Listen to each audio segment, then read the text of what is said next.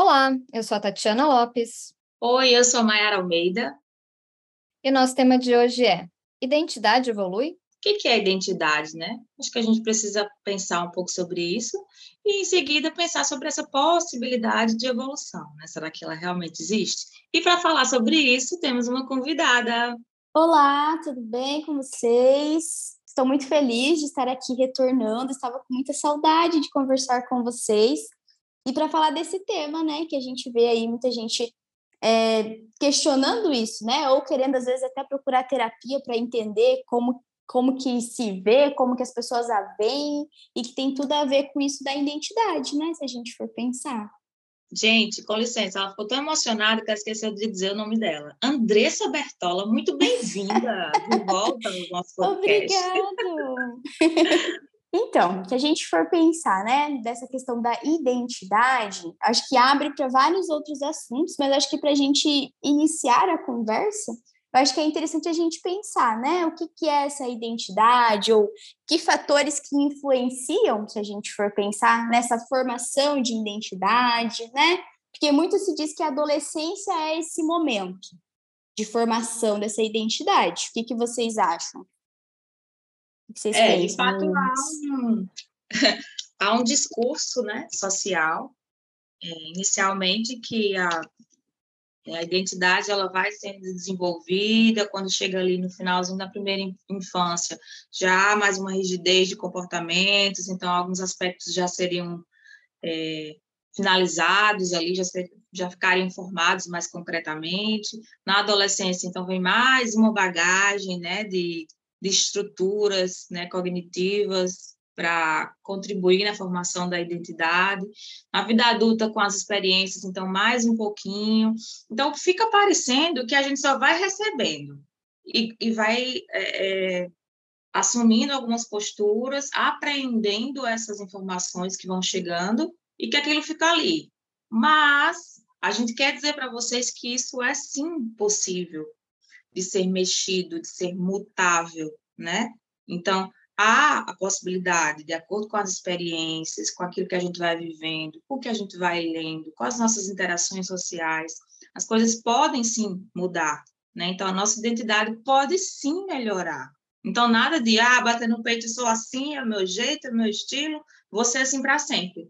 Vai, se você quiser. Mas se você não quiser, quiser melhorar, quiser evoluir, Fica aqui escutando o nosso podcast, porque é possível sim, a gente vai conversar sobre isso. Aí aqui eu, eu quero uma pausa, porque aí tem uma coisa que me dá um pouco de bode. Essa coisa de melhorar, de evoluir a personalidade, a identidade, sabe? Uma pessoa evoluída ou não, que agora tá na moda, né? É, e de que assim, a gente tá, a gente ouve muito, né? A gente tá nesse mundo para evoluir ah, então eu quero ser a melhor versão de mim mesma, e que é uma coisa que é uma coisa linear, né? Uma crescente, e, e, que você vai chegar, sei lá, em algum lugar de plenitude, um patamar de, sabe, de. Boa noite! Hoje no Globo Repórter você vai ver a vida dos jovens místicos. Como vivem, do que se alimentam, como enfrentam os problemas. Evolução, né? É, e, e eu acho que assim, não necessariamente.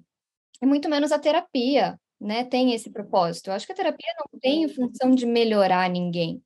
Eu vejo muito isso em, é, em casais, né? Que um manda o outro para terapia porque acho que daí ele vai ser um parceiro melhor. Se ele for para terapia, ele vai me enxergar, ele vai me ver melhor, vai me amar melhor. Resolver todos né? os problemas, né? Ser melhor se ele já for uma pessoa boa. Se for uma pessoa ruim, a terapia só vai despertar a verdade.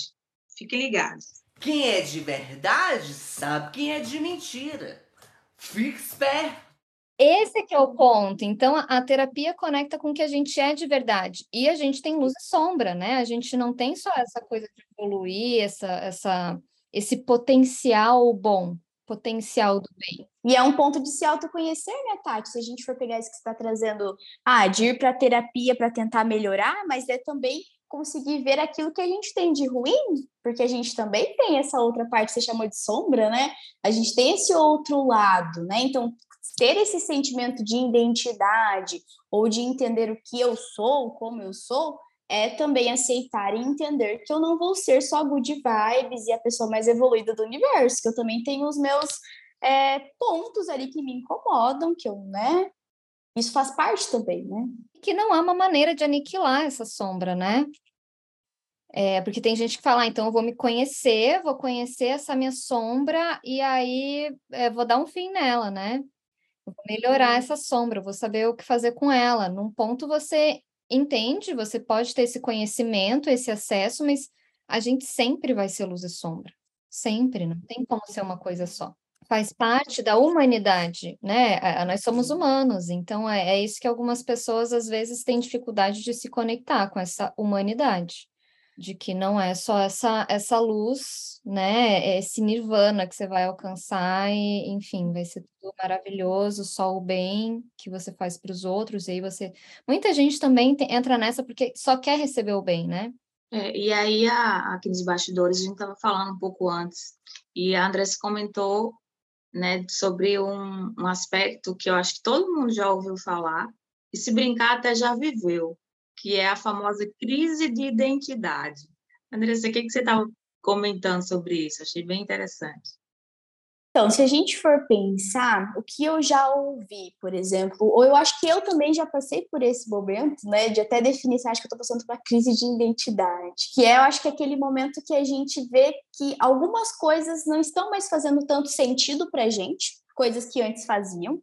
Um exemplo, ah, eu estou aqui num casamento X, é, estou pensando em ter filhos, mas daí eu decido que, ah, eu acho que talvez não é isso, não quero mais ser mãe, eu quero, sei lá, fazer outra coisa e a maternidade já não é mais o meu caminho. E as pessoas definem isso como sendo uma crise de identidade, né? Tipo, ah, até aqui eu definia que a minha vida ia ser assim, eu ia casar, eu ia ter minha casa, eu ia ter meus filhos, ia cuidar dos meus filhos, e do nada a pessoa talvez passa a questionar se é realmente isso que ela quer, né?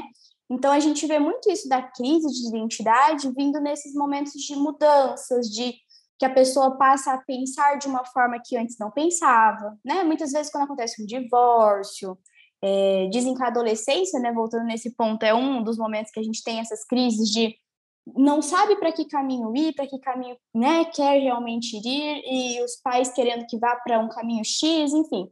Então, acho que eu, quando falo de, falo de crise de identidade, me vem esses momentos de crise mesmo, né? Ou que a gente começa a questionar aquilo que a gente está vivendo, né? Ah, será que nesse momento a clínica, por exemplo, né? A gente está aqui entre psicólogas, tem momentos que você questiona, né? Tipo, ai, tô cansadinha desse trabalho aqui, será que eu não tô querendo mudar para outra coisa?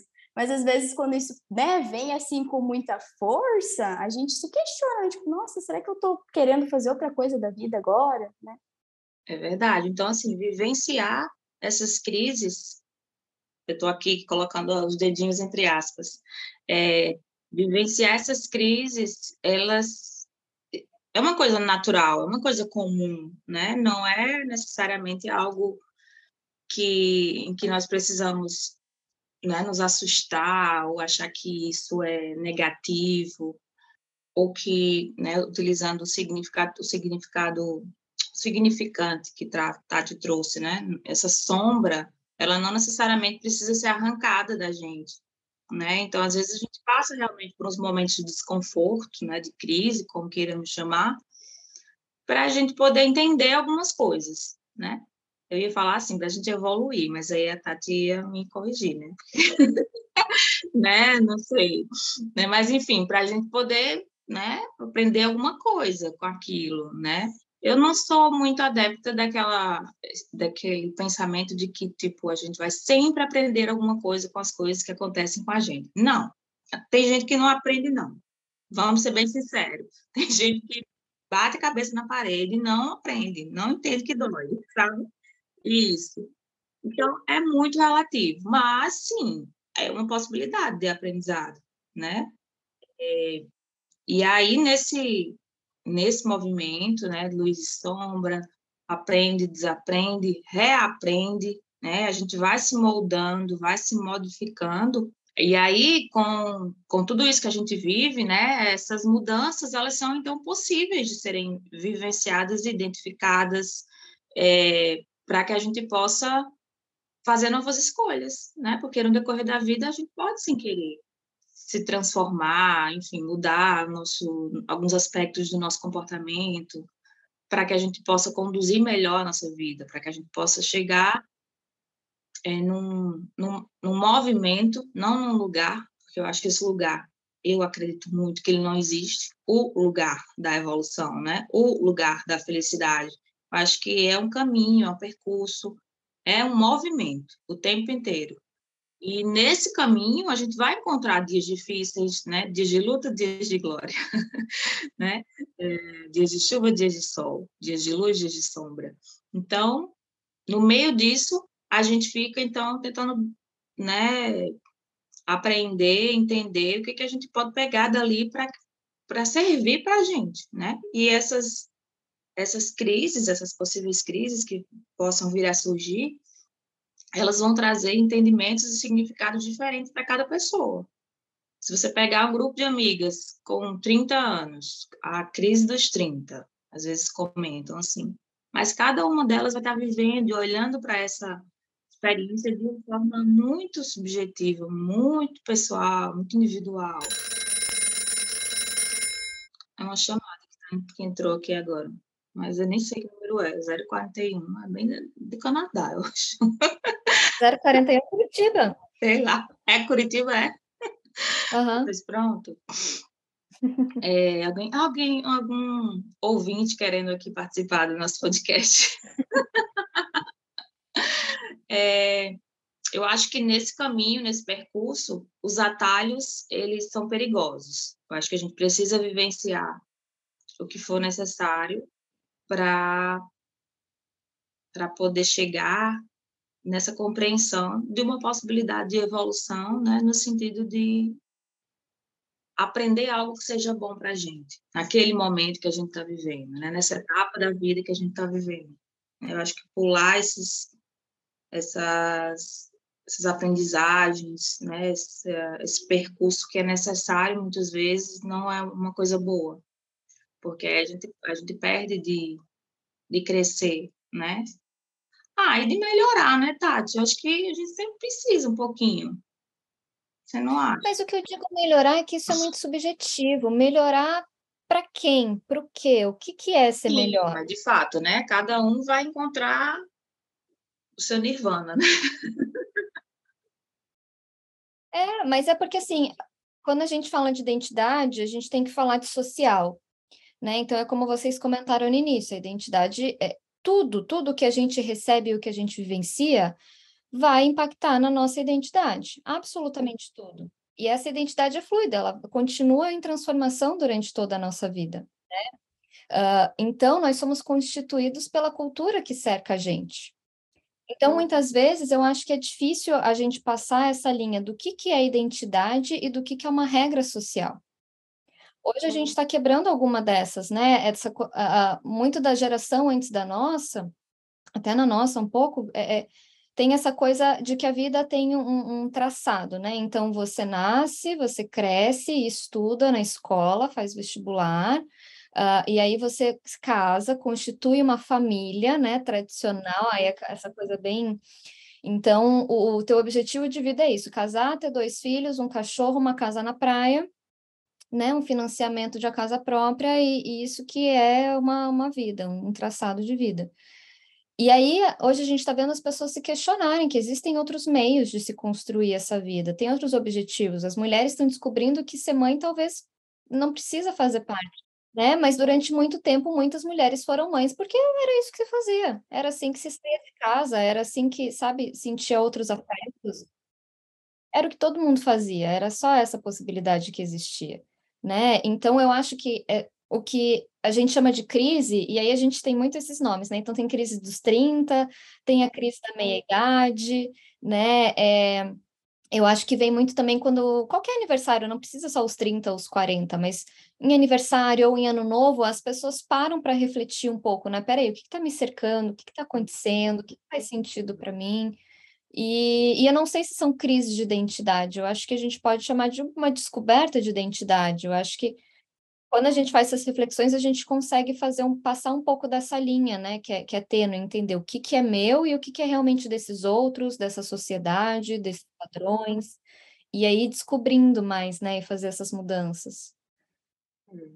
E é importante é mesmo assim colocar esse, essa visão que você está trazendo, né, da gente poder abrir esse leque, né, de possibilidades de melhoramentos, né? Não é uma forma de melhorar, não é uma forma de evoluir, né? Não é aquilo que o outro te diz para fazer, mas é aquilo que você sente que é necessário ou não, né? Às vezes você não está disposto, não está interessado, não está pronto, não quer, não deseja. Sim. E okay. a gente vê muito isso, né? Por exemplo, assim, me veio aqui agora, assim, nem estava no meu roteiro, no pensamento, por exemplo, hoje eu não atendo mais crianças na clínica, mas por um tempo eu atendi, acho que a Nayara ainda atende, né, crianças, e a gente vê muito isso, por exemplo, quando a criança começa a mudar algumas coisas, a criança vai, depois de passar pelo processo da terapia, ela tá ali, e ela começa às vezes a colocar alguns limites, algumas coisas, e para os pais, eles ficam horrorizados como se ah, essa terapia tá dando errado, não era isso que eu queria, né? Então, como essa mudança, essa melhora, enfim,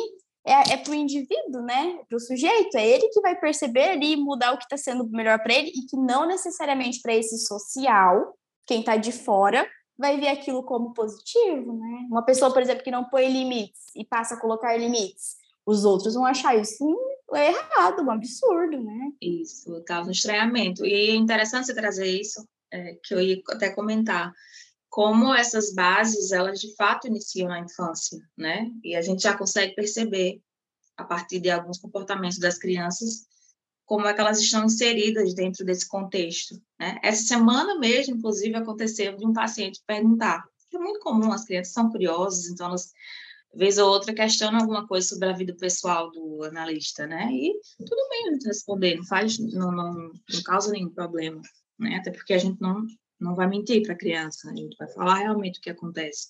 E aí um, uma criança me perguntou: "Você é casada?" E aí eu falei: "Não". Aí ele disse: "Então você é sozinha?" e aí eu dei uma risada, né? E aí eu falei: "Não, eu tenho família, eu tenho amigos, eu tenho meus, outras, outras pessoas que são do meu afeto, né? outras formas de, de experimentar a vida sem precisar ter um marido, né? E aí eu fui, né, conversei um pouquinho, né, de um jeito que ele pudesse entender. E aí ainda assim ele não, né, se satisfez e fez, mas por que você não tenta? ele tem sete anos, né? Mas assim ele insistiu, porque para ele, né, é, existe um, uma, uma ideia, né, em que ele aprendeu, que ele acredita que é preciso essa construção para que o outro esteja bem, esteja feliz, né? E aí eu fui falando para ele que não necessariamente, né? Tem outras coisas que me faziam feliz e que era uma escolha minha e que estava tudo bem, né? Então. Mas olha aí, aqui a gente pode falar, tem outra identidade também, né? Aí a identidade de gênero, se a gente for falar de gênero é, talvez essa pergunta não fosse feita para um homem.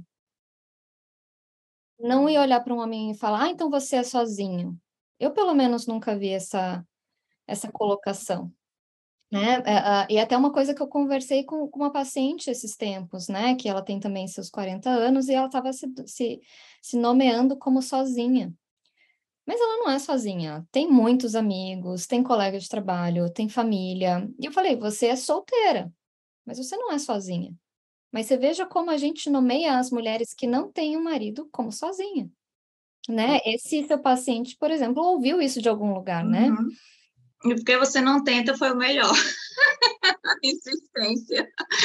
Quase assim, tipo, tio, eu vou te ajudar a encontrar um marido, né? e eu tô de boa, não precisa.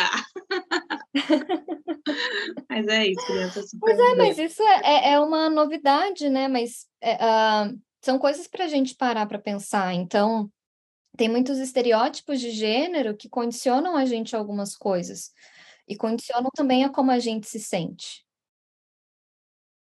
né? Então, isso é algo para a gente pensar também, em como algumas pessoas, às vezes, isso que a gente estava falando, dessa criação da criança,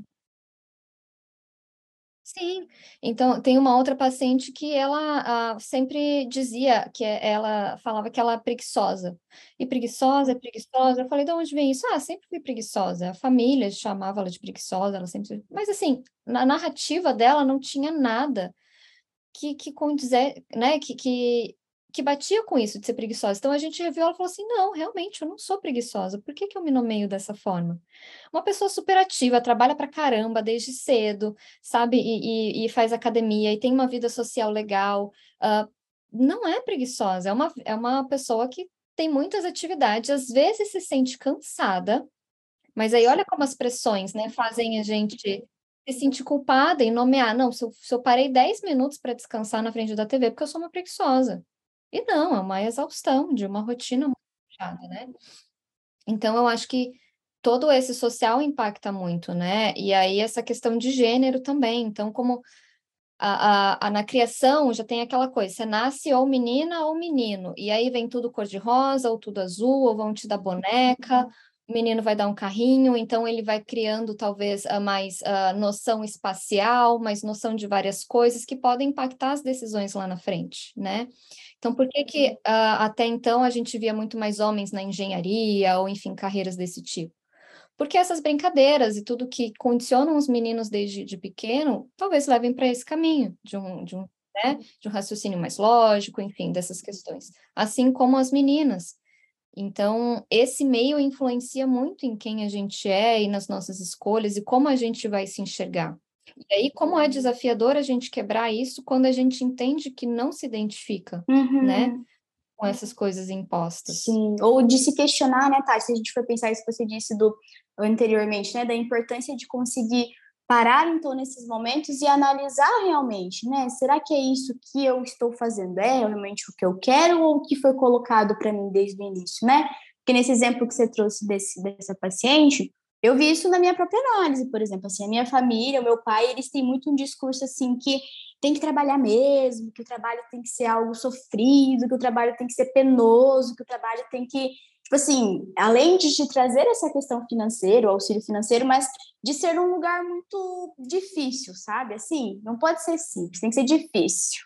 Exato. Então, eu cresci muito com isso. E quando chegou a pandemia e eu fui para o atendimento online, passei a atender de casa com meu cachorro no meu colo, era muito difícil para mim até ver aquilo como um trabalho, sabe? Ou ver isso como algo pesado, que eu pensava assim, meu Deus, mas eu estou aqui no ar-condicionado, com meu cachorrinho, tomando um chá e eu estou trabalhando. Então, eu passei por um momento assim, e dali análise para mim entender que era uma coisa que estava ali na minha identidade, né? No sentido que assim, não, tem que ser algo que eu tenho que ficar aqui me matando para ser um trabalho e que não era meu. Era algo que eu peguei ali, que eu cresci vendo e entendi que daí não era meu e a coisa se tornou muito mais tranquila, sabe? Não precisa ser assim. Só que foi todo um processo, né? Até chegar no ponto de eu entender que não era meu. Hum. Sim. E aí, é, pegando esse gancho que vocês estão falando, né, também, eu fiquei pensando aqui, enquanto as ouvia, que, para mim, um ponto de evolução é exatamente valorizar os meus descansos. E aprender que sim, né, essa forma nova que a tecnologia nos permite é, exercer o nosso trabalho é sim muito digno, é sim um grande trabalho e é sim cansativo também porque nos exige a atenção, a, a utilização cognitiva do cérebro da mesma forma, né? Então, assim, a gente vai cansar, a gente também vai é, estar vinculada àquele momento, àquela situação, de uma maneira ética, de uma maneira séria, de uma maneira respeitosa, e que isso se configura como trabalho, não necessariamente um sofrimento, mas, de fato, é muito comum, né? A gente escutar e a gente aprender que o trabalho sempre está num lugar muito dolorido, né? Tanto, tanto é que, de novo, né, já aconteceu de uma criança, né, no meio da sessão perguntar, tia, onde você trabalha? né? E aí eu fui explicar que aquele era o meu trabalho, né? E aí a criança perguntou, mas você trabalha com brinquedos, né? Assim, como, como que é isso, né? E aí eu fui falar para ela que sim, que adulto também podia brincar, e aí, né, teve momentos que a gente chamou a família para a sessão para ele poder perceber que era um espaço e que existiam práticas que podiam ser levadas para dentro de casa, independente dos pais serem adultos, né, que eles podiam, né, participar dessa dessa relação com o brinquedo, com a brincadeira, com o brincar, né, de uma maneira mais leve. Isso para mim são pontos de evolução. A gente poder ver é, as coisas com outro olhar e sendo mais é, mais carinhoso com a gente mesmo, né? Com os nossos limites, né? Com, a, com aquela necessidade que a gente tem, às vezes, está repetindo aquilo que o outro disse para a gente fazer, né? E que não é o que a gente quer. Né? Porque, às vezes, o que eu quero é uma vida mais leve, uma vida mais tranquila e poder fazer escolhas diferentes. E sustentar isso dói, principalmente no início, né? Gostar da vida dói, porque quando a gente gosta de uma coisa, a gente precisa sustentar aquilo, né? De alguma maneira, é, responder para os outros que questionam, que perguntam, que às vezes querem nos deslocar dentro da, da nossa própria escolha, né? Então, causa alguma coisa dentro da gente, mas se a gente segurar depois, as coisas vão, vão se acalmando, a gente vai ficar mais satisfeito com quem a gente está se tornando, né? Com quem a gente é, uhum. pelo menos até ali. E aí tem isso do trabalho, eu acho que é interessante da gente falar, né? Bom, eu sou junguiana, né? Então, uh, eu acho que tem a questão das personas, né? Nós temos diferentes personas. Então, acho que a gente não é igual em todos os ambientes. Eu sou uma quando estou no trabalho, eu sou uma quando estou com os meus amigos, quando estou com a minha família, quando eu estou num ambiente que eu não conheço ninguém, né? E, mas tem gente que é muito identificado com essa persona do trabalho. Né? E aí, qualquer coisa que desestruture isso do trabalho dá uma crise gigante na pessoa, né? Porque o trabalho faz parte de quem ela é. Então, eu acho que tem essas identificações aí que, que quando a gente se identifica com uma coisa só, eu acho que também é problemático. É delicado, né? né? É realmente, nesse sentido, se a gente for pensar, e, e, é um ponto que às vezes as pessoas falam, né? Ah, eu sou a, mesma em todos os ambientes, né? Como se isso fosse algo positivo, né? Tipo assim, o certo é ser assim. Eu tenho que sou, eu sou assim com a minha família, eu sou assim com as minhas amigas, porque se for diferente, é falsidade, né? Eu já ouvi isso, é. E quando na verdade a gente acaba agindo diferente nos ambientes, né? Porque faz parte daqui, voltando no social que você pontuou bem antes, né, Tati? Como esse social vai moldar a nossa forma de, de acabar agindo ali, né? Uhum. É, o que, que esse social desperta, então o que, que eu tenho que dar para aquele social, o que, que ele está me dando, o que cada contexto dele, desse está me pedindo, né? Então eu acho que a gente vai agir sim de formas diferentes. Uh, e aí eu acho que outra questão também está na sexualidade. Vou puxar aqui também para esse lado, né? Então, o quanto a forma como a gente se relaciona e essa, e essa descoberta aí, né? Existe também esse padrão de, de uma heterocis normatividade. Então, a nossa cultura, a nossa sociedade, ela nos orienta para que a gente se relacione sempre com o sexo oposto. Então, você tem que se identificar com aquele sexo que você nasceu. Então, nasci menina, vou crescer mulher, e como mulher eu vou me relacionar com homens, né? E às vezes, se você se, se percebe sentindo algo diferente disso, é, pode ser muito desestruturante, porque parece que não é possível. Existem outras possibilidades. O que, que pode acontecer?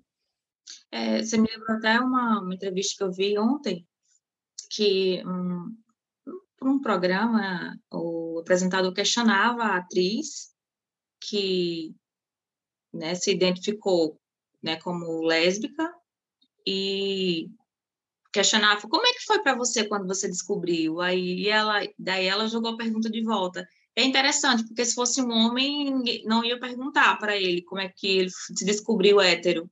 As pessoas não perguntam como é que você se descobriu hétero? E aí ele o apresentador fez ah não desculpa porque enfim como você é uma pessoa pública eu queria saber como foi para você né assim se foi difícil por causa dessa questão da, da, da, de ser uma pessoa pública, né? E aí ela, não, tudo bem, você pode perguntar o que você quiser, eu vou responder. Mas eu só queria deixar essa, ela colocou, né? Queria deixar esse ponto para pensar que ninguém questiona o hétero, como é que ele se descobriu hétero. É, parece que todo mundo já nasce assim e depois se torna alguma coisa, né? E não, a gente não nasce nada, né? É, é então, essa descoberta da sexualidade, ela pode ser para todos os lados, e daí da gente entender também porque até isso impacta nessa formação da identidade. Então, uh, já, já atendi um caso também de uma paciente que ela, ela se viu tímida durante toda uma vida inteira, e aí teve a questão da sexualidade, passou por isso, teve essa saída do armário, não gosto muito desse termo, mas vamos aqui é, didático, né? Mas e aí depois, quando ela estava realmente à vontade já no mundo e, e num lugar onde ela se sentia à vontade, era uma cidade diferente, uma cidade maior, vamos dizer assim, né? Uh, ela descobriu que ela não é tímida, na verdade. Ela só se escondia, ela tinha medo, ela tinha receio. Mas hoje ela é uma pessoa que, que se expõe, que é extrovertida, que conversa, que se coloca, entende? Então, essa coisa da sexualidade no mundo que a gente vive também impacta na identidade. E aí, até nem, nem precisa ir para essa questão do, do LGBT, mas até para as mulheres. Então, como existe algumas pressões, né? É, do bela, recatada e do lar, a mulher tem que ser dama na rua e puta na cama. Uh, então, até regras de como a gente tem que viver o nosso desejo, o nosso prazer, né? Esse geme não geme, tem que ser igual um filme pornô. É, é, e como as mulheres se colocam nessas prisões durante muito e muito tempo. E como tem muita relação com isso do que o outro vê, né, Tati, que você está trazendo assim, de como eu, eu me mostro para esse outro, né? É sempre esse olhar do outro que eu fico, né, pensando como ele vai me identificar, como ele vai me ver a partir de, da forma que eu estou me mostrando. Né? Então, acho que tudo isso aí influencia e tem um grande peso, né? E, claro, para todas as pessoas, mas acho que principalmente para mulheres na sociedade que a gente vive. Então, tem idade, aparência, capacidade, que tem que ser amável, né? Tem que ser compreensiva, tem que ser tanta coisa, né? E aí, mais o guerreiro hoje em dia que colocam para gente. Eu fiquei pensando aqui que eu acho que, pegando isso que vocês estão falando, né? Vale a pena a gente deixar esse pensamento, essa reflexão aqui, né? Que histórias te contaram que fizeram você acreditar que você é quem você acha que é. Né? Então, acho que vale a pena repensar, observar se aquilo que te disseram sobre você é realmente aquilo que você quer ser. Se não for, evolui. Uhum. Tem como mudar de caminho, né? Não dá para seguir aqui, precisa seguir aquilo ali pro resto da vida, né? Isso. Eu nasci assim, vou viver assim, vou morrer assim. Uhum. Síndrome de Gabriela, né? É. Nem todas as Gabrielas. Mas você veja que egoísmo, né? Esse, então, o mundo que se dane ao meu redor, eu sou desse jeito e que me aceite, que me engula, né? É uma, uma, é uma coisa bem rígida aí. Mas. Uh... Ixi, agora fugiu o pensamento. Eu tinha pensado numa coisa tão legal para falar.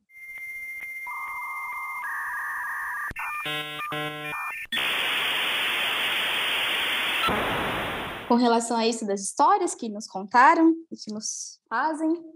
Ou era sobre. As histórias, eu acho que aí, peraí, vai ver. Dois mil anos depois. Ah, então, eu acho que esse é um ponto, né?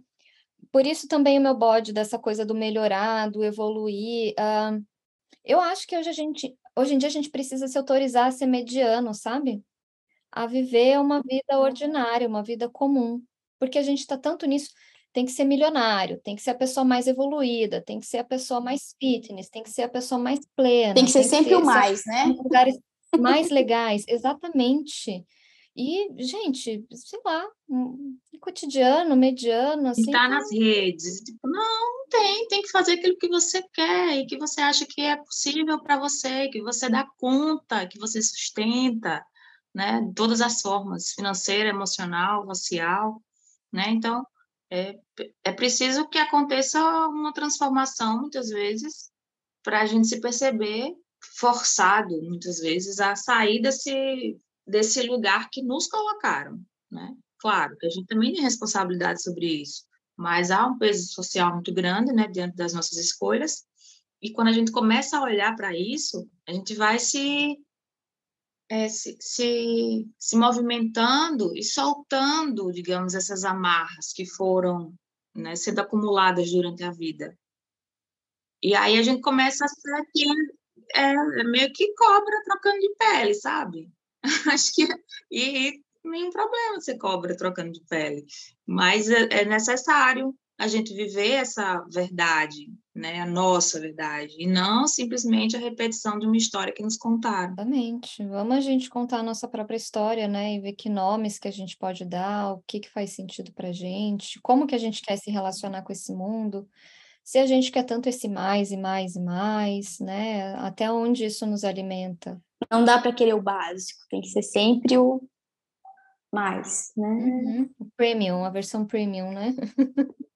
então é isso, fomos longe, hein?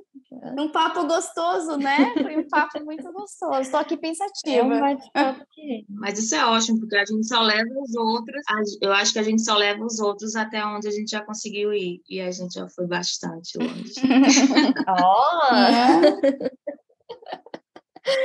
Instituto aí sempre finalizando com boas reflexões, né, profundas. Então agradeço aqui a Andressa, a participação, a escolha desse tema, trazer a gente para pensar nisso, que eu acho que é muito importante aí e acho que é interessante para os nossos ouvintes, né, refletirem, pensarem nessas crises aí que chegam, que vêm, que vão e, enfim, ver o que, que faz sentido nessa evolução, com muitas aspas aqui, né? uhum. né? E que fazem parte da vida, né? Eu acho que é isso que, quando eu pensei no, no tema, né, e propus para vocês, vocês prontamente aceitaram, era realmente para deixar todo mundo aí pensando, né? E entender que faz parte da vida, que não é né, uma crise ruim. Pode ser também aproveitada aí para pensar, para refletir, né? Tirar proveito disso. E aqui pensei agora, né? Eu ia falar das nossas redes, pensei agora até nisso, né? Na, na identificação nas redes, como a gente se, se denomina, né? Então, quem vai criar perfil no Tinder, como que cria essa descrição, casal que tem perfil junto na rede social, né? Essa identificação. Dá para ir, ó, dá para abrir outro só, né? de podcast hein, sobre isso. Sim, coisas. Identidade 2.0. Adorei. Então, pensando nisso, convido aí os nossos ouvintes, né, a nos acompanharem. Então, nossos episódios estão saindo aí quinzenalmente nas quartas-feiras. Uh, podem acompanhar no nosso Instagram, afteranálise, a gente sempre divulga lá, e vocês podem também achar o contato aí das nossas participantes aqui de sempre. E se quiserem deixar sugestão de outros temas, de outras reflexões, Estamos aqui abertas. Isso mesmo. É? Você que está chegando agora, procura lá no Spotify, nas principais plataformas de streaming, After Análise. E aí vocês vão encontrar que a gente já tem aí um, um percurso né, desde um outro, de uma outra temporada.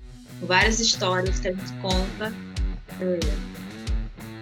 É, é nossa segunda temporada, né? Já teve uma inteira aí com. Nem lembro quantos episódios, uns 60 talvez? 40? foram vários. foi bastante. A gente fala pra caramba. É. Mas foi ótimo, sempre é muito bom. Obrigada, meninas. Até Obrigada. o nosso próximo episódio. Até, beijo. Tchau.